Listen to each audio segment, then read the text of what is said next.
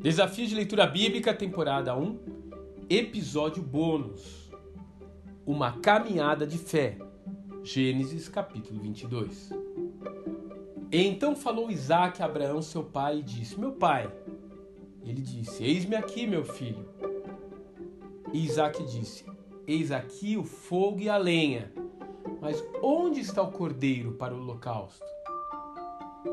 E Abraão respondeu: Deus proverá para si o cordeiro para o holocausto, meu filho. E assim caminharam ambos juntos. Gênesis capítulo 22, versos 7 e 8. Eu fico imaginando de que forma Deus falou com Abraão. Nada de sonhos ou parábolas, provavelmente. Nada que pudesse causar um mal entendido. Afinal, se não fosse assim, seria fácil para Abraão dizer: Ei, Eliezer, vamos dar um pulo ali no Monte Moriá? Afinal, ele já havia passado grande parte de sua vida considerando seu servo Eliezer como herdeiro de sua casa. Podia também agir como normalmente fazemos quando sentimos um toque do Espírito para fazer algo contrário à nossa vontade.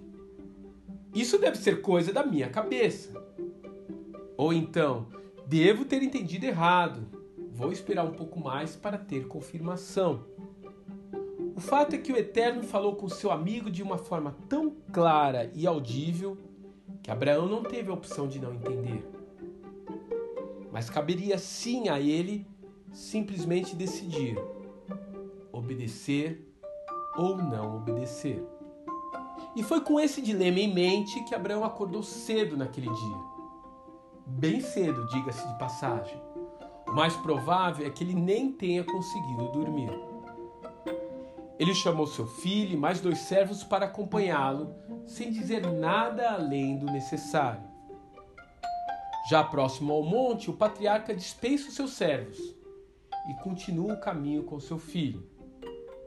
Na verdade, o último e mais difícil trecho da viagem. O silêncio é então quebrado por Isaac. Pai, onde está o cordeiro? Ele era submisso, mas não era bobo.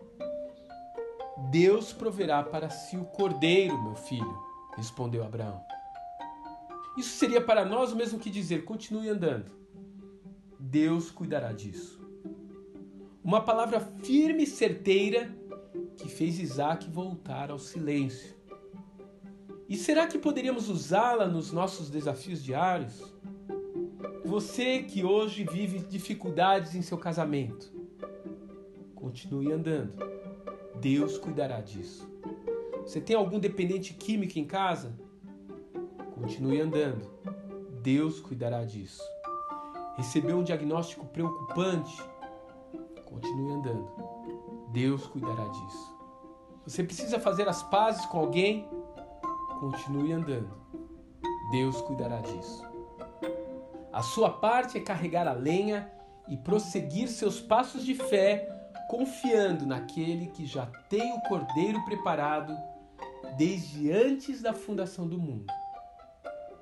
E é através dele que Deus irá te surpreender. Que Deus te abençoe. Um grande abraço.